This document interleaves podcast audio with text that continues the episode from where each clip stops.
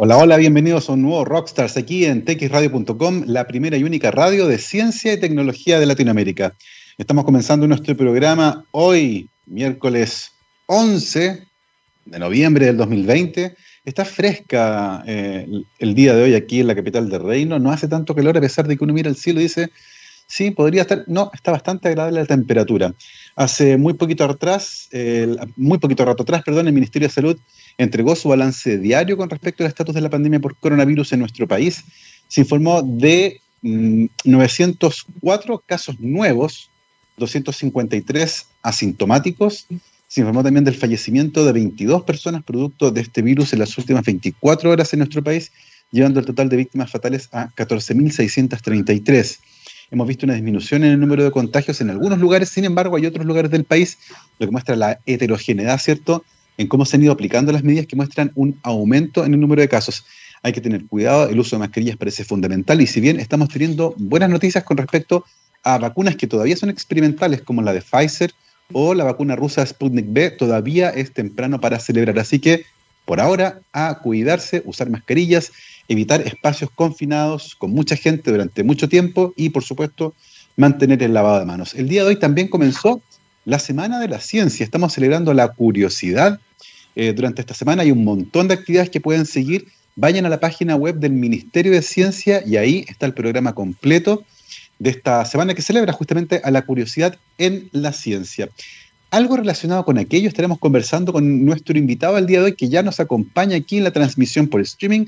Se trata del doctor Manuel Leiva Guzmán, licenciado en Ciencias con mención en Química, doctor en Química también ambas carreras en la Universidad de Chile. Actualmente es profesor asociado y director del Departamento de Química de la gloriosa Facultad de Ciencias de la Universidad de Chile. Sus áreas de especialización e interés son la físico-química molecular y vamos a estar conversando acerca de eso, de química ambiental y por supuesto de un científico que por error terminó, terminó haciendo stand-up comedy. Así que de todo eso estaremos conversando el día de hoy con Manuel. Manuel, bienvenido a Rockstars. Hola, gracias. Gracias por la invitación y, y muy entretenido todo esto. Muchísimas gracias, Manuel. Gracias a ti por tomarte un tiempo a conversar con nosotros, por supuesto. Eh, vamos al tiro al grano. Eh, química, eh, una carrera que a muchos cuando piensan en química les da escalofríos. como que se ríe, ah, no. ¿Qué fue lo que encontraste tú en la química, tal vez en el colegio, algún profesor, en la casa, que te impulsó a estudiar una licenciatura en ciencia en esa área? Bueno, en, desde pequeño en la casa había muchos libros, mucha, mi padre era muy estudioso de, de, filosofía y había muchos mucho libros en la casa, el ingeniero de la UTE. Eh, entonces de ahí eh, entró un poco el bichito, los regalos eran microscopios, eran eh, cosas así como para investigar, observar y ver y por ahí me entró el, bichito por, por esta área. Y en un principio quería estudiar agronomía, pero eh, por esas cosas terminé estudiando en principio un primer año de licenciatura en química como para, para adentrarme en el ambiente universitario y me terminó gustando la química. Eh, además, en el colegio tuve muy buenos profesores de química eh, que incentivaban eh, la observación, la investigación, hacerse preguntas, ser curioso. Eh, entonces eso, eso me llevó un poco a la química. Y el escalofrío por la química yo creo que pasa por, o por la ciencia, pasa por, por, un poco de cómo se comunican, cómo, cómo, cómo, cómo, se enseñan. Muchas veces son muy abstractas la, la, forma de la enseñanza y no hay un aterrizaje al mundo común. O sea, la química y, en general las ciencias eh, permiten eh, manipular nuestro entorno, conocerlo, eh, poder acercarse a la naturaleza y en ese proceso también uno se puede ir transformando en, ser un observador sin, sin modificar, en entender el, mundo que nos rodea, también nos vamos entendiendo nosotros mismos. Es, interesante los conceptos de, que mencionaste, eh, lo de la transformación, que es parte integral de la química, eh, lo del cambio, la forma en que se enseña ciencia en los colegios regularmente, eh, que genera esta idea de que se trata de áreas complejas, áridas, abstractas, alejadas de la realidad, y lo cierto es que la ciencia es una actividad humana. eh, y los científicos y las científicas les pasan cosas. Y usualmente eso no entra en el relato eh, cuando enseñamos ciencia, lo que ciertamente tiene un impacto y muchas veces termina alejando a las personas siquiera de pensar en la idea de acercarse a estudiar una carrera científica. Eh, pero una vez que uno está dentro, eso cambia completamente, porque uno vive la ciencia distinto cuando está estudiando una carrera científica. Y en el caso tuyo, la entrada fue bien curiosa, tú dijiste, me gustaba la, agronomía, y para ir probando el mundo de la universidad, dije, voy a estudiar licenciatura en química, y te gustó tanto que te quedaste. Eh, ¿Qué cosas de este camino eh, en la licenciatura en química, qué cosas interesantes fueron apareciendo que te hicieron estar seguro de esta decisión de quedarte estudiando química?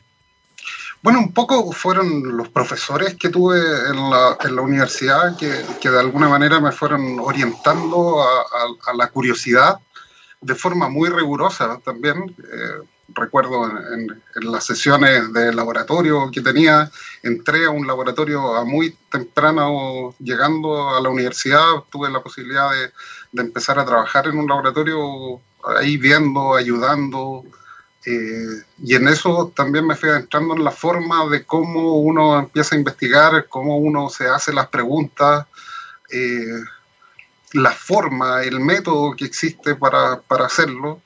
Y, y, no hay que olvidar que, que, las ciencias partieron con la filosofía. Pues. Entonces tiene, tiene mucho de, de de, de, de, una forma de razonar y, y de ver el, el, entorno y el mundo eh, que, es con, con Sofía, digamos, con, conocimiento, con, un poco eh, eh, centrarse y, observar y, a través de un método lógico hacerse preguntas y buscar respuestas, eh, mucha curiosidad.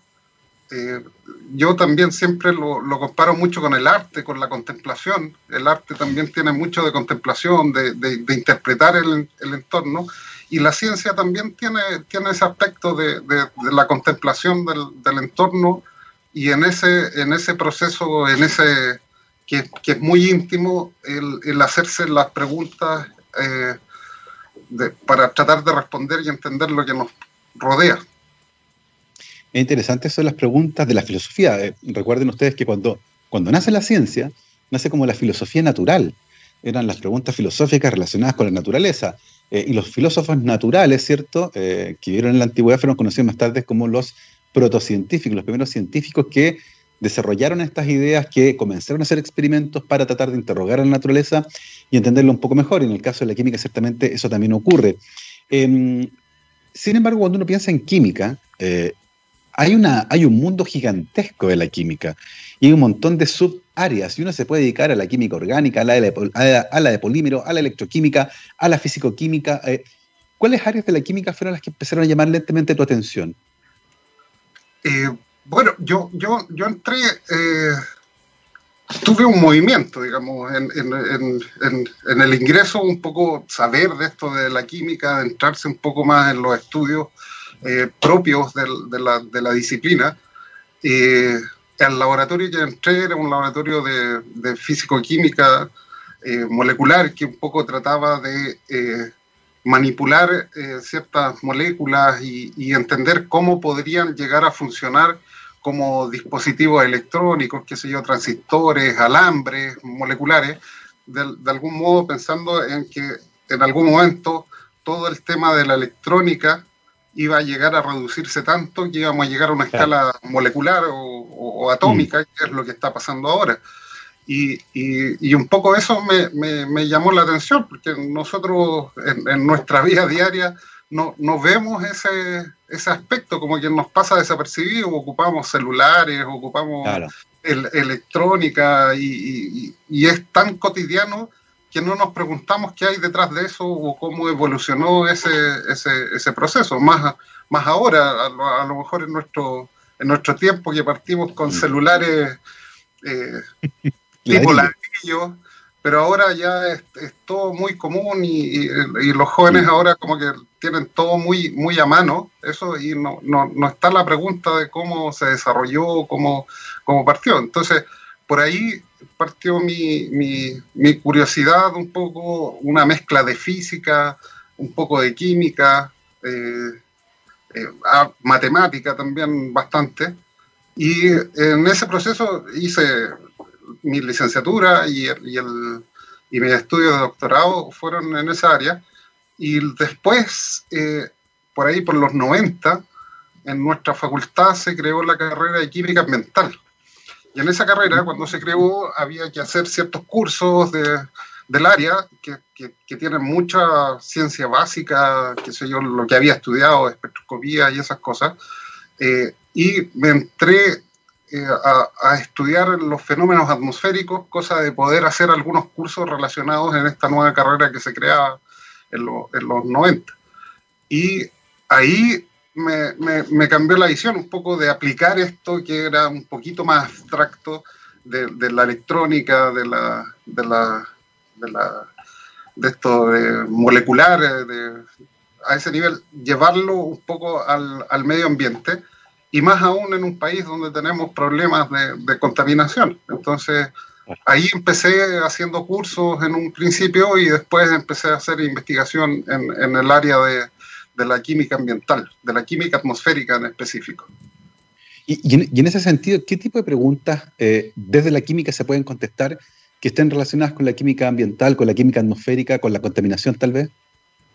O sea, si uno, si uno piensa en nuestro entorno, o sea, está, está constituido de, de materia, de átomos, de energía, y por lo tanto todas las interacciones y transformaciones que ocurren en la naturaleza están relacionadas con procesos químicos, eh, físicos y, bueno, también biológicos, eh, y que eh, finalmente las interacciones entre ellos y cómo el ser humano también se relaciona con el medio, afecta esta, estas relaciones de transformaciones de energía, de materia en el entorno y cómo eso se manifiesta. Entonces, finalmente, eso es lo que, lo que de alguna manera buscamos responder. En el caso específico de la contaminación es eh, de dónde viene, eh, hacia dónde va, digamos, a quién afecta, cómo lo afecta, cuáles son los procesos que ocurren a, nivel atmosférico que hacen que, se, que ocurran ciertas transformaciones y ciertos materiales se acumulen, cómo pueden afectar a la salud de las personas. Eh, y eh, finalmente cómo regulaciones y leyes o, estos planes de prevención y descontaminación están eh, ayudando a efectivamente prevenir la contaminación atmosférica o la contaminación en general y ayudar a la población. Entonces tiene como, como que también le encontré un nexo muy claro, digamos, muy evidente respecto de lo que uno puede hacer y para ayudar a, la sociedad, digamos, como para transmitir mm. ese conocimiento a la sociedad. Manuel, te tocó a ti involucrarte en química ambiental en un momento, tú lo dijiste, cuando nace la carrera de la Universidad de Chile. Eh, es un momento de cambio porque se formaliza la formación ahí de profesionales que van a estudiar directamente esta área. Algo con un país como el nuestro que tenía serios problemas de contaminación le venía muy bien. Eh, en ese sentido, ¿cómo ha cambiado la investigación y las preguntas que se hacían en aquella época, eh, en los 90, cuando nace la carrera, con respecto a las que se hacen el día de hoy? ¿Cuánto hemos avanzado en esa área que parece ser fundamental, particularmente a quienes vivimos en zonas contaminadas como Santiago? Bueno, en general la química ha cambiado enormemente. O sea, cuando se creó la facultad ya hace 60 años, eran preguntas muy básicas que se, que se estaban haciendo y la evolución de la química ha sido impresionante con todo el desarrollo tecnológico. Eh, entonces, eh, estos aspectos en un principio que se veían muy macro, ahora cada vez nos vamos acercando a, escalas moleculares o incluso a manipular átomos. Entonces, todo el, avance científico en este último tiempo ha sido impresionante. Y en el caso de la, atmosférica o de la química atmosférica, en un principio era principalmente, o la química ambiental, el, caracterizar, el saber si eh, teníamos qué niveles de contaminación, eh, eh, cómo, cómo, nos estaba afectando, pero primero fue una etapa de, entender lo que nos estaba pasando, de, mm. un poco eh, tener una línea base de, tenemos este tipo de contaminación, cuál es, en realidad un poco medir. Y ahora ya las preguntas empiezan a ser un poco a, qué es lo que ha pasado con todos estos años de evolución en temas medioambientales en nuestro país, con, la ley base del medio ambiente, la misma creación del, de la Comisión Nacional de Medio Ambiente y después el, Ministerio, y cómo se han, se han, ido evolucionando las cosas y, y, mejorando en ciertos aspectos. O sea, han habido mejoras. Y, eso, y esas mejoras hacen ya no tan evidentes ciertos niveles de contaminación o ciertos contaminantes.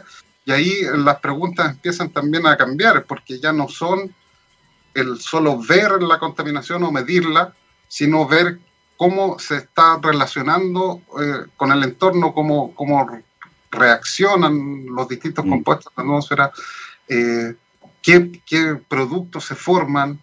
Eh, hay algunas cosas que son muy evidentes. La, contaminación por material particulado es muy evidente porque la vemos y en invierno se llenan los consultorios, una, serie de, aspectos que tenemos la restricción, entonces nos afecta mucho. Pero hay otro tipo de contaminación, por ejemplo la del ozono, que no se ve. Y, tenemos problemas de contaminación por ozono en el caso de Santiago, en, en el verano, en esta época donde empieza a aumentar la radiación y hay altos niveles de contaminación y ahí el ozono también tiene otras interacciones.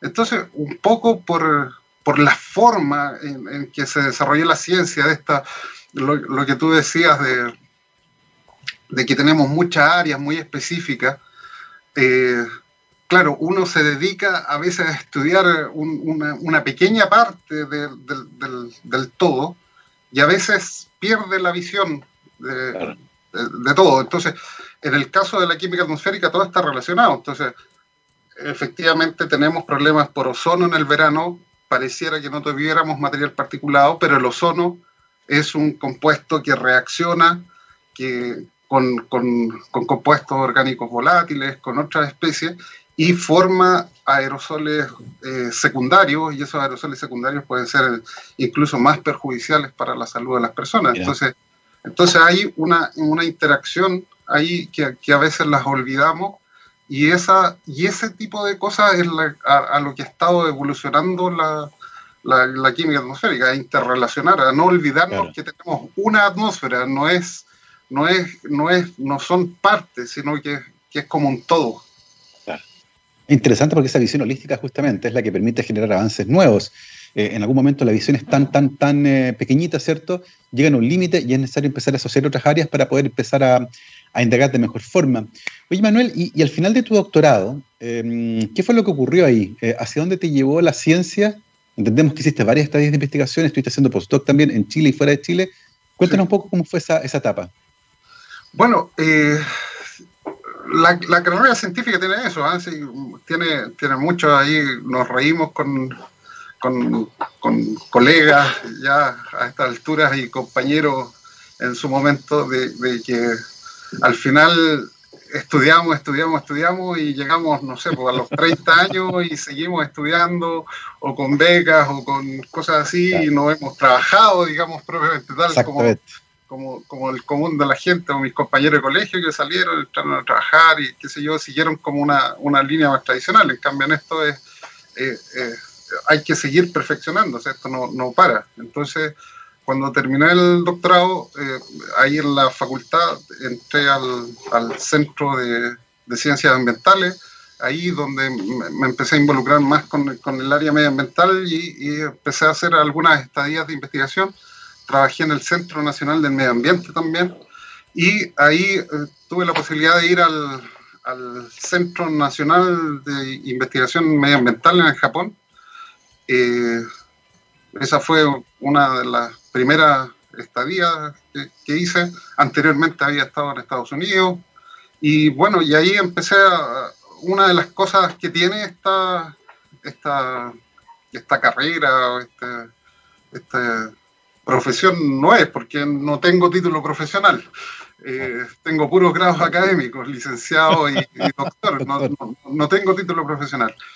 Y eh, que, que, es necesario comunicar la ciencia. O sea, yo no puedo estar, eh, no puedo estar aislado en tratando de, ir avanzando, sino que hay distintos grupos de investigación que desarrollan ciencia parecida a la que uno hace, con los medios, a veces más o menos, eh, dependiendo de, los países y de lo que se invierte en ciencia, pero uno tiene que, discutir y en esa discusión, en ir a congresos, muchas veces mis amigos me dicen, bueno, tú haces turismo científico, porque, porque uno viaja a un congreso, a algún lugar, y, pero claro, esa, esa, ese, esta, tiene su razón de ser eso, porque uno comparte la investigación, se discute y a veces muy, muy acaloradamente lo que uno encuentra y ahí hacen los clics. Oh, chuta, no vi esto, eh, o me falta esto otro, o, oye, ayúdame, colaboremos. Entonces se da mucho eso en, esta área. Y ahí me tocó ir, viajar por varias partes y eso también es algo que tiene la, el ser investigador, eh, principalmente en las universidades, que te da la posibilidad de poder viajar y, conocer estos centros de investigación que son de otro nivel. Eh, a veces en Japón me tocó visitar algunos laboratorios espectaculares eh, donde estaban haciendo la, eh, transformando energía del, agua, eh, sacando de, los hidrógenos ahí, haciendo, haciendo la, ¿cómo se llama? La, fusión de, moléculas de, agua para transformarla en hidrógeno y en energía.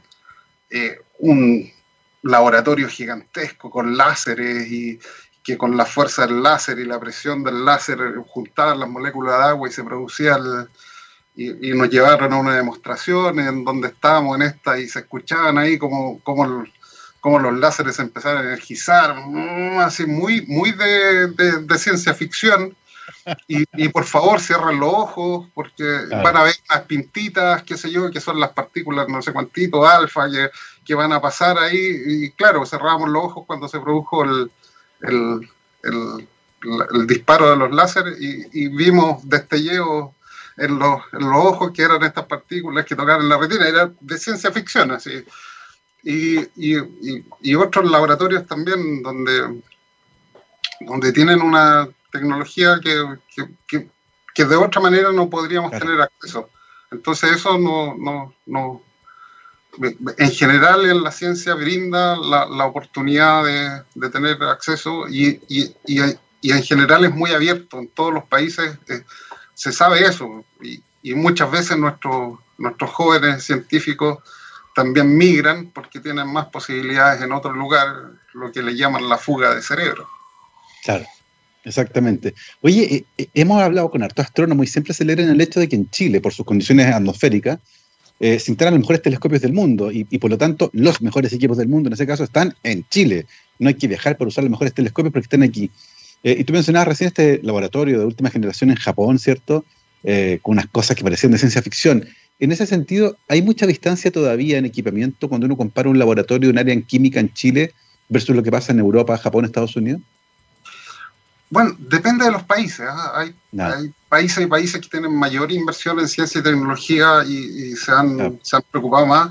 Y, como este avance y sofisticación ha llegado más, cada vez más, y las preguntas son cada vez más, más, más difíciles de responder, se necesita equipamiento cada vez más sofisticado muchas veces. Mm. Y ese equipamiento oh, no, no se tiene acceso, a pesar de que hay algunos, algunos programas para adquirir esos, esos equipamientos, eh, no, no, no, mm. no, se logra llegar a, a, esos, a esos niveles. Entonces, eh, las universidades hacen sus esfuerzos por, tenerlo, pero muchas veces no son sustentables en el tiempo. Y ahí entramos con esta visión eh, economicista, donde todo tiene que ser autosustentable desde un punto de vista económico, y muchas veces la ciencia no tiene un sustento de buenas, de buenas a primeras, sino que esos retornos vienen a muy largo plazo. Y en esta visión más economicista, digamos, capitalista, eh, los retornos tienen que ser rápidos. Y, en este caso los retornos en, ciencia muchas veces no son, no son rápidos. Todo lo contrario, claro. Claro, entonces ahí hay, hay un, un, tema como sociedad que tenemos que entender la ciencia como una inversión a futuro. O sea, ahora mismo vemos cómo eh, en temas de pandemia estamos muy desprovistos, no tenemos laboratorios de investigación en temas de vacunas, no, no fabricamos vacunas, todo se fue a China, todo se fue a, otros países, el litio, no exportamos minerales, no tenemos mucha mucho desarrollo eh, tecnológico acá y en algún momento se nos van a acabar esos commodities y, vamos a tener que, ¿Qué va a pasar cuando no tengamos cobre o cuando, o, cuando el litio ya, o encuentren una tecnología que reemplace el cobre, que reemplace el litio? Vamos a quedar ahí y eh, sin, sin, ese desarrollo necesario. Entonces los países que han, que han cambiado esa visión han logrado desarrollar Corea, por ejemplo, en, su momento, invirtió mucho en ciencia y tecnología y ahora Corea es una potencia científica y tecnológica. Pero eso pasa por invertir. Y ahora, en estos momentos de crisis, el Ministerio de Ciencia y Tecnología eh, tiene una reducción de 9, eh, algunos dicen 9%, 17% de su presupuesto, y Ministerio de Defensa tiene un crecimiento de un 2%. Entonces, la defensa de nuestro futuro no pasa por, por tener mejor armamento militar, sino tener mejor ciencia. Exacta, exactamente. Y esta es una decisión estratégica que los países tienen que ir tomando. Eh, y, es interesante discutir cómo nosotros hemos tomado ciertas decisiones. Te, quería comentar algo. la, primera vez que fui a, Japón, en un diario, no, no, en japonés, estaba en inglés, eh, pero ahí decía esto fue en el 2000, 2002, si no me equivoco, en mi primer viaje a Japón. Y en el periódico como gran noticia salía que el Ministerio de Educación de Japón estaba discutiendo la reforma educacional del 2020. O sea, estaban 20 años, 18, 20 años adelantados viendo qué era lo que se requería para transformar la educación. Entonces, mi visión es que ahí tienen personas que están visualizando cómo va la educación, cómo hay que, enfrentarlo en, todo ámbito de tema, y los gobiernos pasan, los ministros pasan, pero hay una, política de Estado. Una política de Estado que, es a, futuro, que es permanente, que no, no, depende del, del gobierno de turno, sino que hay una visión de Estado eh, que, lleva a, poder generar un desarrollo. Entonces acá a veces vemos que se crea una política y después cambia de gobierno y esa política le sacan el presupuesto y se crea otra con, estos nombres rimbombantes, eh, qué sé yo, el paso seguro y le colocan esto con, mucha eh, publicidad, pero al final no, como, como, política a largo plazo no, no, no, no reditúa. Exactamente, por eso es importante que las políticas científicas, educacionales y cualquier política de Estado importante no dependan de los vaivenes políticos, tienen que ser políticas de Estado de largo plazo. Eh, vamos a hacer ahora una pausa musical y vamos a seguir conversando. Vamos a conversar a la vuelta justamente del área de investigación de, de Manuel actualmente, en qué está pensando, pero también eh, en, lo que algo, en algo que ha dicho mm, de manera insistente durante la entrevista, lo importante que es comunicarse. Y de este desafío que ha asumido como científico de salir al laboratorio y pararse en un escenario para tratar de hacer reír desde la ciencia, justamente en el contexto de la Semana de la Ciencia, con este día ser stand-up científico. Nosotros ahora vamos a escuchar a Lenny Kravitz, esto se llama Fly Away, vamos y volvemos. 12 con 38, estamos de vuelta aquí en rockstarsdetxradio.com. Nos acompaña, por supuesto, como siempre, la Universidad de Aysén. Docencia, investigación y vinculación con el medio desde el sur austral de Chile. Pueden visitar la página web www.uaisen.cl y además cada semana iremos conociendo historias de investigación en el extremo sur del país de la mano de sus investigadoras e investigadores. Y el día de hoy estamos conversando con Manuel Leiva Guzmán, licenciado en Ciencias, Convención en Química de la Universidad de Chile, doctor en química también de la misma universidad, actualmente profesor asociado y director del Departamento de Química de la Facultad de Ciencias de la Universidad de Chile. Se interesa por la físico-química molecular, la química ambiental y está a punto de subirse a un escenario para hacer humor. Cuéntanos un poco, Manuel, cómo es esto del stand-up científico, cómo ocurrió, que va a ser una historia tremendamente interesante esta de cómo ocurrió, eh, y cuál es el desafío. Bueno, eh, una de las cosas que siempre nos, como que nos ha preocupado y más el último tiempo en nuestro grupo de investigación es cómo eh, un poco acercar la, ciencia y lo que hacemos a, la comunidad, a la, ciencia. A veces, y, somos muy poco eh, activos en eso, diría yo, no estamos al debe como, como grupo de investigación y tal vez como científicos en, en poder divulgar la ciencia. Entonces, bueno, y por otro lado, a raíz de esto, de todo lo que ha sido la pandemia, el teletrabajo y todo, y las presiones que se involucran, las reuniones, las clases y todo, uno tiene la presión y los nervios por, las nubes. Entonces, en algún momento me llegó un correo electrónico que eh, malamente leí hasta la mitad y vi que este era un taller de stand-up eh, científico, entonces dije, bueno, esta es una forma de distenderse, de, relajarse un poquito en este tiempo. Y bueno, eh, entré a, a, las sesiones y, claro, muy, muy entretenido. La, la, persona que dirige esto del Departamento de Geología de la Chile, eh, muy, muy agradable. Y también algunos científicos que hacen stand-up comedy en Argentina también estaban participando. Y en la primera sesión me entero de que esto en realidad era un taller eh, de dos sesiones, muy cortito, así como muy básico, porque a la tercera semana de eso había que presentarse en un festival. Entonces ahí quedé medio, medio en shock en primera instancia, eh, cuestionándome si, si, participaba o no. Algunos colegas que, que ingresaron entramos como 30, escaparon rápidamente y eh, bueno, yo me quedé ahí pensando un poco si seguir participando en la segunda sesión, algo escribí eh, y después me salió todo el ñoño que llevo dentro y me puse a estudiar stand-up libros, videos en YouTube, eh, qué sé yo.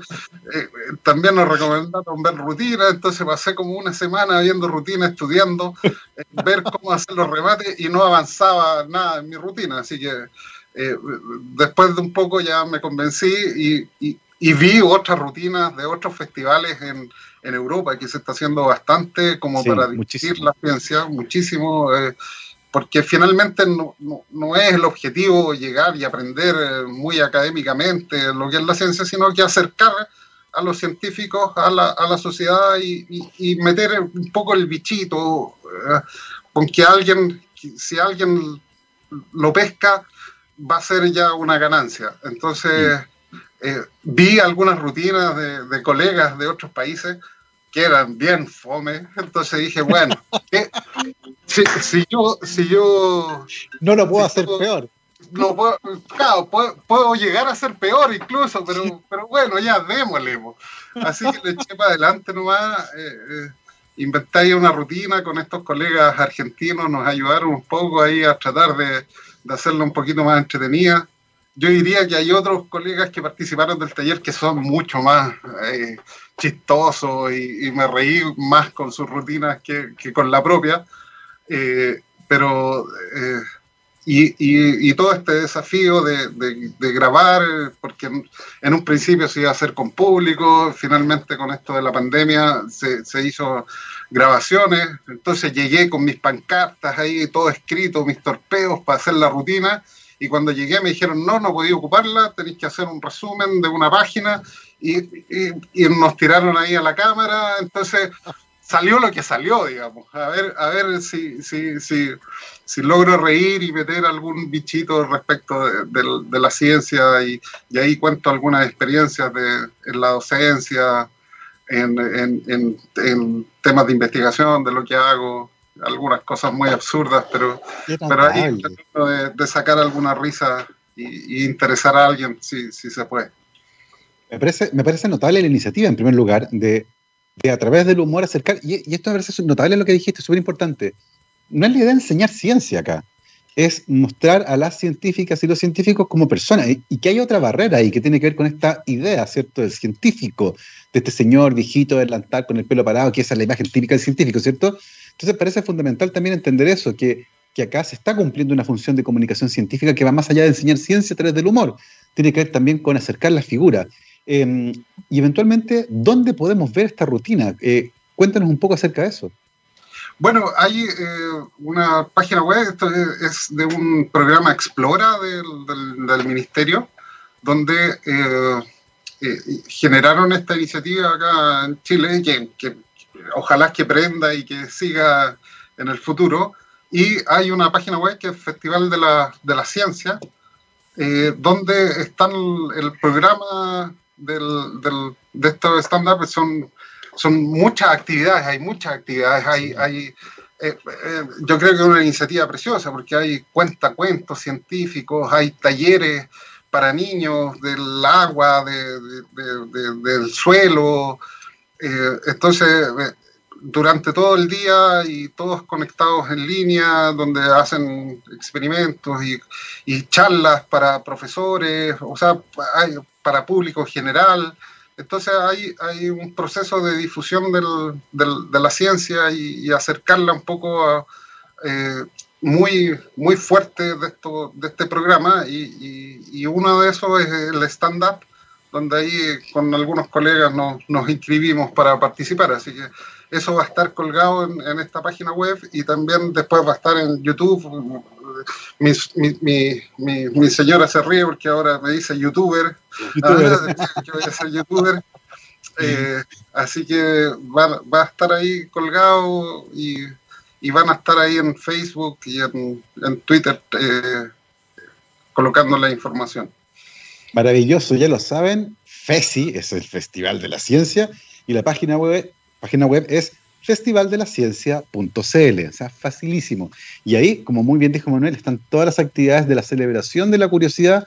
Estamos celebrando la Semana de la Ciencia, es una semana media cortita, comenzó y termina el domingo, del 11 al 15 de noviembre. El catálogo de actividades es impresionante. Hay una cantidad impresionante de cosas. Está el catálogo de actividades completo ahí en la página www.festivaldelaciencia.cl y ahí están, entre otras cosas, estas rutinas de humor que prepararon científicos de la Universidad de Chile después de un taller de dos clases cortito ahí y los tiraron a los leones nomás eh, para tratar de innovar a partir de esta mm, plataforma del stand-up que es relativamente nueva en ciencia, si bien stand-up hace, hace muchísimo tiempo, eh, solo recientemente ha comenzado a ser utilizada como una herramienta de comunicación científica, lo que nos devuelve a la ciencia.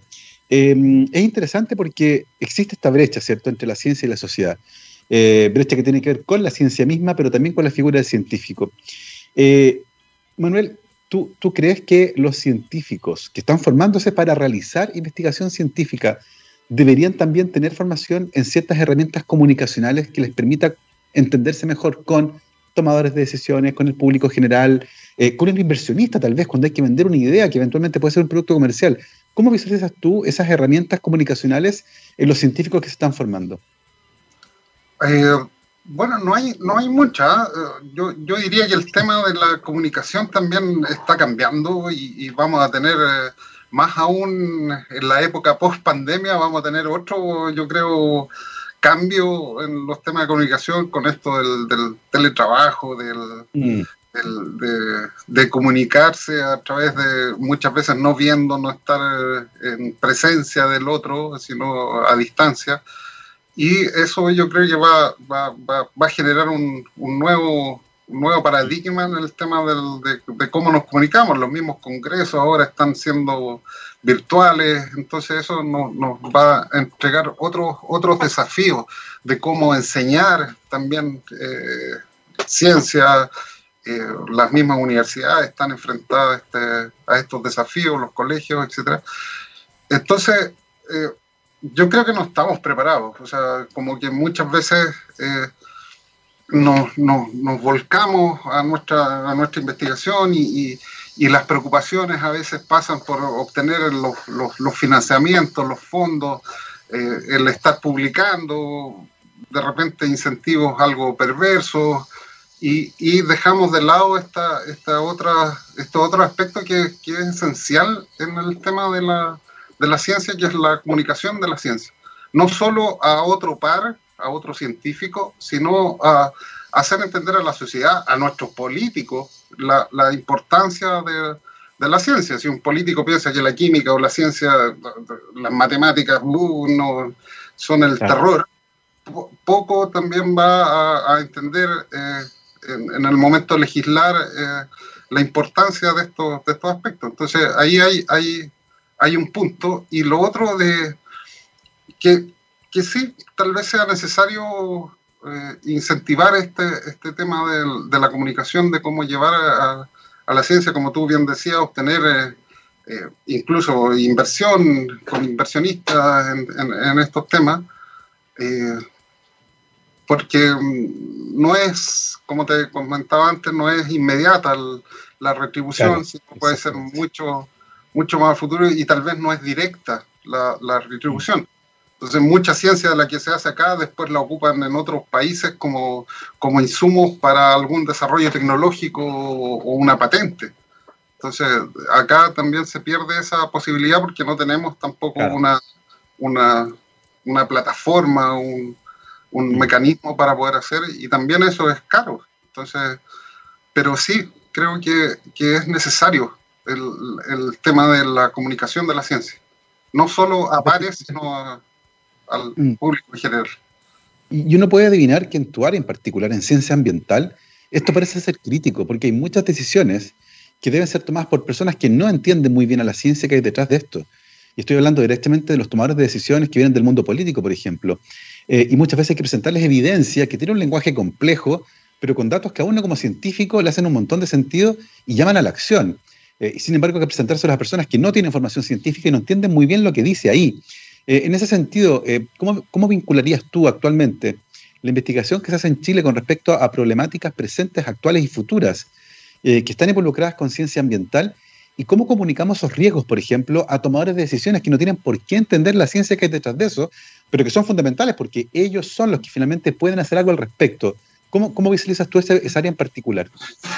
Ahí, ahí, uno lo puede ver en algunos grandes reportes respecto a estos temas, por ejemplo, lo que hace el IPCC, el Panel Intergubernamental de Cambio Climático, que genera informes científicos cada, periódicamente, ciertos años, con con toda la evidencia científica y, muy de forma muy rigurosa, pero también hay un acápite o un capítulo que es específico para los tomadores de decisiones. Entonces, aterrizan la información, eh, la, la, colocan en, en, un, en, otro lenguaje, digamos, no tan técnico, sino que lo hacen eh, más palpable para alguien que no está metido en el tema, que no, está, no sabe todas las aristas que tiene, sino que de alguna manera los imbuye en el tema en un lenguaje distinto. Entonces, eso, eso se hace en estos, en, estos, en estos paneles. Y ahí yo creo que pasa un poco de, de, cómo también se han relacionado los organismos del Estado con, con sus eh, instituciones, con las universidades que generan principalmente en, Chile, generan, generan investigación que muchas veces no ha sido muy amable la relación, digamos. Primero que nada, el financiamiento de, de las universidades que se llaman públicas. Eh, si pensamos en la Universidad de Chile, la, la Universidad Pública de, de, Chile, una de las universidades públicas, el financiamiento que recibe el Estado llega a ser un 10%. Entonces, ¿se puede llamar pública una universidad que recibe el 10%? No sé. Pero eh, en la universidad se desarrollan muchas temáticas que, que, son necesarias y que muchas veces no tienen eh, el rédito inmediato. Mm. Entonces, la universidad asume temas, por ejemplo, de, del Centro Sismológico Nacional. Entonces, alguien lo tiene que hacer, pues si, si vivimos en un país sísmico, entonces, ¿quién, quién, quién asume esa, esa responsabilidad de, de, hacer esa investigación? Eh, áreas de geología, otras, las mismas áreas científicas. Eh, la universidad es la que está proveyendo la, la, gente en esas áreas y está incluso colocando recursos para, para su desarrollo. Entonces, el Estado es el que de alguna manera, por un lado, debiera proveer estas instancias para generar eh, estos grupos de trabajo que sean sistemáticos en el tiempo que, y, que no cambien. Entonces, por ejemplo, algunas de las investigaciones que estamos haciendo, acercándonos también, hay eh, encuestas nacionales de medio ambiente. Entonces, se han realizado cinco encuestas a la fecha. Y en el trabajo que estamos viendo, en esas cinco encuestas hubo dos oferentes que hicieron las encuestas principalmente y cambiaron las encuestas, cambiaron el número de preguntas, cambiaron los focos. Entonces se nos ha hecho dificultoso hacer un seguimiento, por ejemplo, de alguna política pública que se manifieste en la opinión de la gente que ha habido un cambio o no. Porque las encuestas es difícil hacer un seguimiento. Entonces no hay nadie que piense ahí cómo poder eh, seguir esta política pública a largo plazo y tener un, eh, un, instrumento de medición que dé respuesta también a largo plazo y que no vaya cambiando eh, de metodología, vaya cambiando de tipo de preguntas, vaya, se podrán incluir, pero tiene que tener una lógica en el tiempo. Entonces, eso yo creo que ha faltado por parte del Estado, tener eh, esa visión de largo plazo, que un poco lo habíamos, lo habíamos visto antes, de modo de aterrizar estas políticas públicas también a largo plazo y cómo eh, mm. se entiende también la ciencia en estas instituciones y, la, y, y los tomadores de decisiones.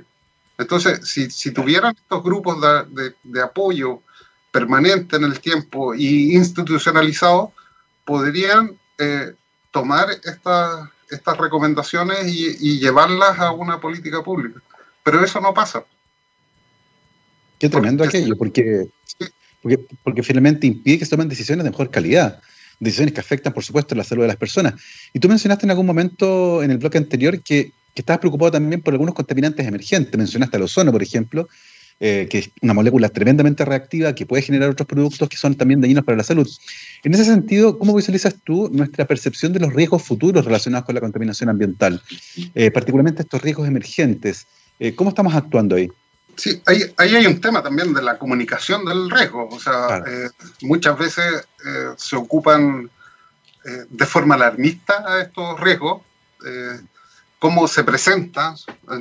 Me recuerdo en algún momento la carne que salió ah, tema de la cáncer, pues. que producía cáncer y incrementaba el 100% la probabilidad de... Claro, pero ese incremento era...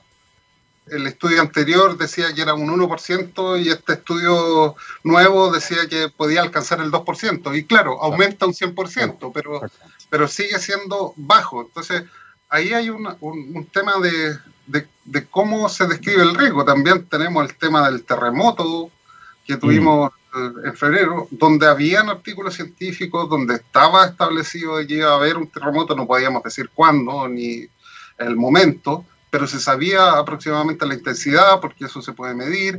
Eh, eh, entonces, eh, los científicos están aportando esa información, pero ahora es cómo, cómo llega, un poco con la pregunta relacionada antes, cómo llega al tomador de decisión para que pueda prevenir eso. Ahora está saliendo el tema de la falla San Ramón, acá en Santiago, que eso también hay, hay otro riesgo. Temas en el que, me tocó estar involucrado en el tema de los polimetales en Arica, también donde se dejaron desechos con, con metales y se hizo estudio tras estudio, porque había un estudio que decía que sí, después otro estudio que decía más o menos, después otro. Entonces, vamos eh, entregando recursos para obtener información y esa información no es la adecuada, no está bien tomada o no está eh, eh, y vamos perdiendo recursos. Entonces ahí falta, falta, faltan equipos técnicos eh, que, que, estén mirando esto desde un punto de vista de la política pública. El, el mismo tema de la zona de sacrificio, cómo, cómo podemos como país estar de acuerdo en tener zonas de sacrificio, o sea, zonas de sacrificio medioambiental. Esta zona es es para matarla, digamos. ¿Cómo, cómo podemos eh, haberlo racionalizado y haberlo eh, como, como, como normalizado?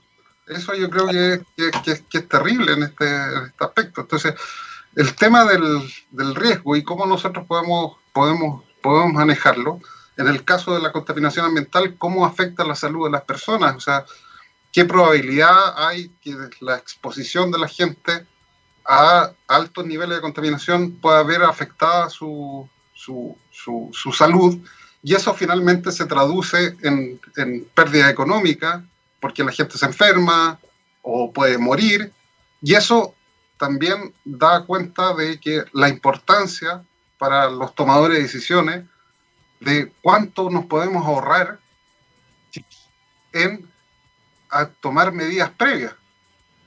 O sea, no, no llegar al extremo de que la gente se enferme o muera, sino antes tomar una decisión como sociedad. Entonces, eso, eso yo creo que, es importante. Y además, ya que estamos en esto también, nuestra constitución tiene que eh, garantizar eso, porque la actual constitución tiene un aspecto muy importante que garantiza la propiedad, la propiedad privada o la, propiedad, es muy garantista en eso, pero cuando vamos a los temas medioambientales vemos que no están bien, bien tomados, si bien garantiza eh, vivir en un ambiente libre de contaminación, pero vemos lo que pasa en Temuco, donde finalmente no es el Ministerio de Medio Ambiente el que puede tomar una decisión, sino que lo tiene que tomar el Ministerio de Salud a través de una triquiñuela de calamidad pública o de o, por salud pública poder tomar medidas de restricción para mejorar la calidad del aire en esas lugares. Entonces hay que tomar, eh, tomar caminos alternativos para poder resolverlo y, la constitución es la que debiera de alguna manera garantizar esos, esos puntos. Porque ahora alguien puede contaminar y mientras no hay una ley o una legislación, eso no es contaminación desde un punto de vista legal. Mm. Qué interesante esa visión, justamente ahora que estamos discutiendo precisamente cómo vamos a plantear esta nueva constitución, que esos aspectos sean considerados para que de verdad esta vez sí logremos garantizar que las personas puedan vivir en ambientes limpios y libres de contaminación. Y de la mano con eso resaltar la importancia de comunicarnos bien. Desafío que nuestro invitado al día de hoy decidió abordar de una manera notable, con gran valentía y arrojo, lanzarse a los escenarios para también desde el área del el stand-up tratar de hacer reír para conectar a la ciencia con la ciudadanía. Es la una de la tarde, el tiempo pasó volando en esta entrevista. Hemos conversado el día de hoy con Manuel Leiva Guzmán, licenciado en Química, doctor en Química de la Chile, profesor asociado y director del Departamento de, Química de la Facultad de Ciencias de la Universidad de Chile. Estuvimos conversando justamente sobre química, físico-química molecular, química ambiental, comunicación de la ciencia y el Festival de la Ciencia. Recuerden www.festivaldelaciencia.cl. Ahí están todas las actividades, incluyendo el debut en los escenarios de Manuel Leiva Guzmán, haciéndonos reír a través de la ciencia. Manuel, que tengas un gran viaje por ese debut y muchísimas gracias por haberte conectado con Rockstars. Espero hacerlos reír, así que algo, al menos una carcajada, alguna una sonrisa. Mándenos sus comentarios de la rutina, mándenos sus comentarios de la rutina de Manuel para compartirlas con él. Muchísimas gracias, Manuel, por habernos acompañado. Gracias, gracias. Nosotros, un placer. Como siempre, nos vamos con nuestro especial de música All You Need Is Rock aquí en txradio.com, científicamente rockera. Nos vamos con Toto. Comenzamos con Rockmaker. Nos vemos mañana. Que esté muy bien. Chao, chao.